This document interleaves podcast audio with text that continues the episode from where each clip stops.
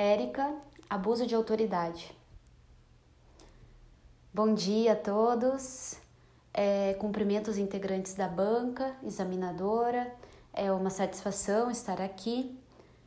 É, primeiramente, devo mencionar que a lei de abuso de autoridade ela foi revogada por uma nova lei de abuso de autoridade em setembro de 2019. Porém, vou me ater à lei antiga, tendo em vista as disposições do edital desse concurso. É, a lei de abuso de autoridade ela visa proteger o cidadão contra o abuso de quem representa a administração pública. Visa tutelar também os direitos e garantias fundamentais como o direito à inviolabilidade do domicílio, o direito à livre locomoção, o direito à crença e religião, o direito à liberdade, o direito à intimidade. É, as condutas tipificadas é, estão tipificadas no artigo 3 e 4 da lei, que, conforme Guilherme de Souza Nutti, são formas exemplificativas, podendo ser configurado um abuso de autoridade por outra conduta que viole os direitos fundamentais. Exemplo disso é o caso de violação ao direito do advogado de ter acesso aos autos do inquérito policial ou outra investigação é, já documentados conforme dispõe a súmula vinculante 14.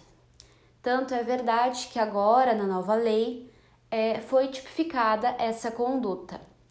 Outra violação é o desrespeito à súmula vinculante número 11 do Supremo Tribunal Federal, com um certo uso injustificado é, da, do uso de algemas quando não, há, não havia uma necessidade para o seu uso o tipo subjetivo do crime de abuso de autoridade ele é doloso e as condutas são comissivas, ou seja, exigem um agir do sujeito ativo, ou podem ser condutas omissivas, como o caso de deixar de comunicar a prisão uh, quando realizada em flagrante, ou depois de realizado o auto de prisão em flagrante não comunica à autoridade judicial, é, quando não relaxa a prisão tida como ilegal, são condutas omissivas que configuram também o abuso de autoridade. O abuso de autoridade ele é um crime próprio, pois para que ele seja realizado é necessário que o sujeito ativo seja é um funcionário público. A lei de abuso de autoridade configurou o que, ele, o que ela entende como é, funcionário público, autoridade pública, no sentido de quem exerce cargo, emprego ou função pública, ainda que transitória e sem a remuneração. Quanto ao procedimento da lei de abuso de autoridade, ele é um pouco especial, diferente do previsto no Código de Processo Penal Comum. É, ela prevê que a denúncia será apresentada, oferecida ao juiz em 48 horas da comunicação pelo membro do Ministério Público. A ação penal ela é pública e incondicionada Apesar de a lei dispor que a vítima representará a autoridade, esse termo representação não se entende que é uma condição de procedibilidade da ação, mas apenas uma comunicação da ocorrência do delito, que pode ser ao Ministério Público para uma responsabilização penal e à autoridade superior ao agente que cometeu em tese esse delito para uma posterior responsabilização administrativa, com uma advertência, suspensão, repreensão é, e entre outras, e civilmente através de uma indenização.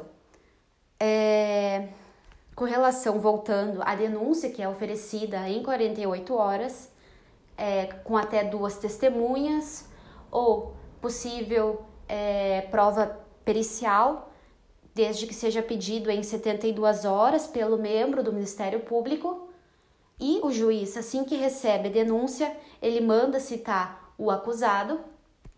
Não há aqui o rito de defesa prévia previsto no Código de Processo Penal Comum, por causa que é um rito célere que exige uma é, atuação da administração pública e uma resposta rápida e efetiva, tendo em vista que viola os direitos e garantias fundamentais. É, em cinco dias será realizada a audiência, não é possível prorrogar esse prazo. Depois tem os memoriais, que também são diferentes, é, em 15 minutos, prorrogáveis por mais 10 minutos, e o juiz profere a sentença. Entre as penas estão a pena de multa, a pena é, de detenção de 10 dias a 6 meses. Percebe-se então que o delito é de menor potencial ofensivo sendo competência do Juizado Especial Criminal possível a aplicação de institutos despenalizadores como a transação penal e a suspensão condicional do processo previstas no artigo 76 e 89 da Lei 9099. É, outra pena autônoma ou cumulativa é o caso da perda do posto ou do cargo, do emprego em que ele ocupava, e também a inabilitação até três anos de outro cargo ou função pública.